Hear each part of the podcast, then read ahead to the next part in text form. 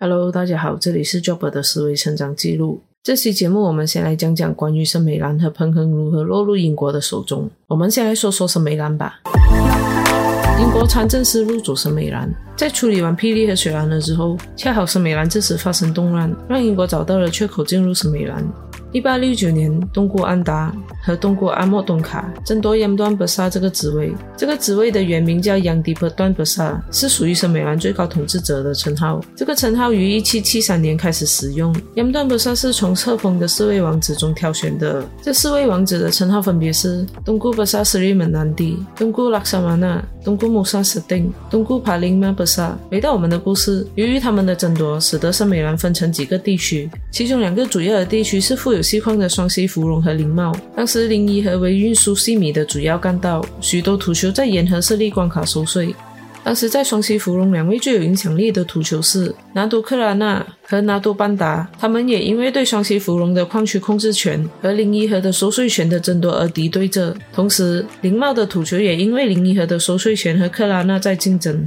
一八七四年，英国海峡殖民地总督克拉克邀请双溪芙蓉的土球见面，但只有克拉纳亲自出席，其他的土球只是委派代表出席。克拉克和克拉纳签署协议，克拉纳被视为双溪芙蓉的合法统治者，认同公平治理双溪芙蓉，保护英国商人和不允许进行对抗英国的活动。而英国这边答应保护克拉纳，同时一位副参政斯泰坦被委任为克拉纳的助手，协助行政管理。但是克拉纳的对手拿多班达不认同这项协议，认为已。已经侵犯了他的税收权利，双方关系越来越紧张。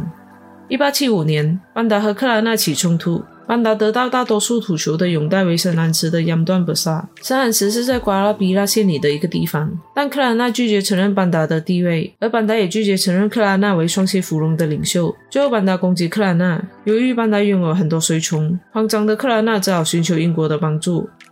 英国派出毕奇林率领的一百六十人军队打败班达，班达退守到柔佛，在柔佛苏丹阿布巴卡的劝说下，于一八七六年十一月，班达停止抵抗英国，并和英国签订协议。英国承认班达是延段巴萨，但是控制范围只在圣安茨。之后，英国委派助理参政司泰坦到圣美兰，并逐渐控制全圣美兰。此后，英国不再遭到当地土族的反抗。英国参政司入主彭亨，彭亨同样也爆发了王位继承内战。一八四七年，宰相阿里逝世，他的长子旺莫泰西继承父亲的位置，而二儿子旺阿莫得到关南和新楼的收税权。但是他不知足，在得到登嘉楼苏丹奥马的支持下，经过几次进攻他的哥哥，终于在一八六三年打败了他的哥哥，自立为苏丹，建立彭亨宰相王朝，定都北根。在一八八零年上任的海峡殖民地总督威德尔开始注意彭亨。当时彭亨的各地土求专横，苏丹难以收取税权，导致苏丹将彭亨和上游的土地特权转给欧洲人和华商，让他们去探寻金矿和银矿，以换取税收。这个举动让英国坐立不安，担心德国、法国会趁虚而入。一八八五年，瑞天贤拜访彭亨，除了报告彭亨和岸村庄的情况，他也建议委任一名参政司到彭亨。一八八六年，威德尔到访彭亨，试图说服旺阿莫，但是失败了。一八八七年三月，克列夫到访北根，试图说服，但是也失败了。同一年，在罗佛苏丹阿布帕卡的劝说下，彭亨苏丹才接受英国的建议，即英国承认旺阿莫为彭亨苏丹，苏丹接受英国的保护，并接纳一位英国的代表在北根常驻，克列夫为首任英国官员。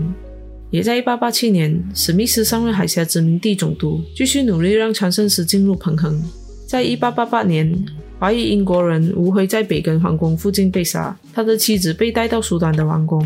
史密斯施压要求释放吴辉的妻子，并坚持委派参政司到彭亨维持司法和秩序，但是旺阿莫拒绝。后来也是在罗佛苏丹阿布巴卡的劝说下，彭亨苏丹接受了。历任参政司是罗泽，驻扎在瓜拉里比斯。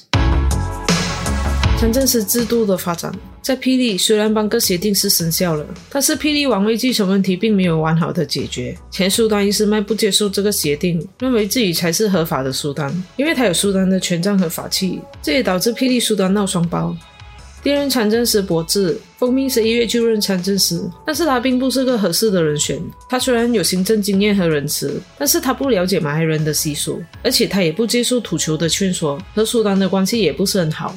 他在没有征询苏丹和土酋的意见下，在没有任何补偿的情况下，剥夺了土酋的收税权和废除奴隶制度。而凯伊布拉辛和其他土酋也不满税收权和政治权被剥夺。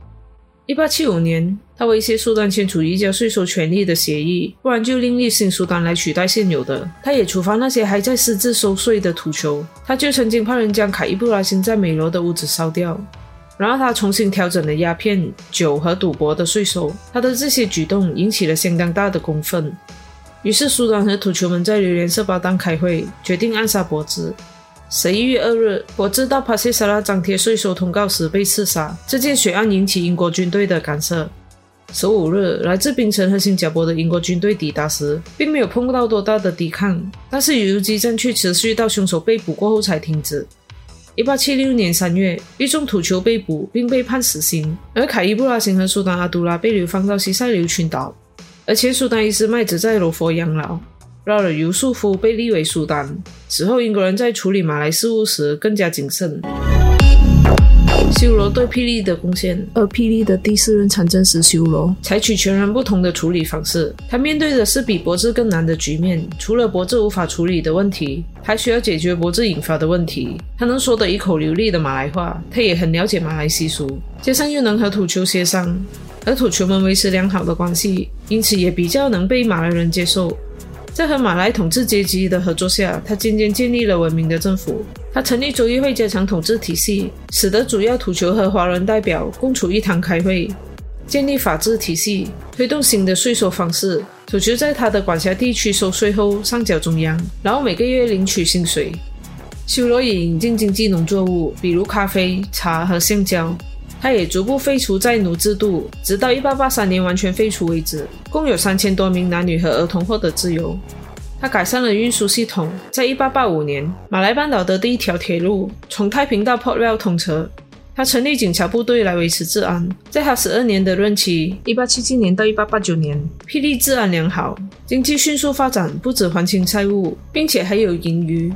他同时也是参政司制度在马来半岛推行的奠基者，他的成功是往后各州上任的参政司的学习榜样。天贤对雪兰莪的贡献，而雪兰莪的第三任参政是瑞天贤，他也和修罗一样能说流利的马来话，也很了解马来习俗，而他也很早就和雪兰莪的苏丹土酋们建立了良好的关系，因此他在雪兰莪推行政务的时候是事半功倍的。他的改革和修罗大同小异，例如成立州议会、调整税收方式、引进经济农作物，比如茶和橡胶，然后建立铁路。一八八六年，雪兰莪的第一条铁路从雪兰莪开往巴生通车。他也建立警察部队维持治安。在他的努力下，吉隆坡成为雪兰莪的首府。一八八九年，他被调往霹雳来代替修罗离开后的空缺。瑞天贤对雪兰莪的贡献犹如修罗对霹雳的贡献，使得两地都得以迅速发展。好了，今天就讲到这里。喜欢我的频道内容的话，记得订阅我的频道哦。感谢大家的收看，这里是 Job 的思维成长记录，我们下期节目见。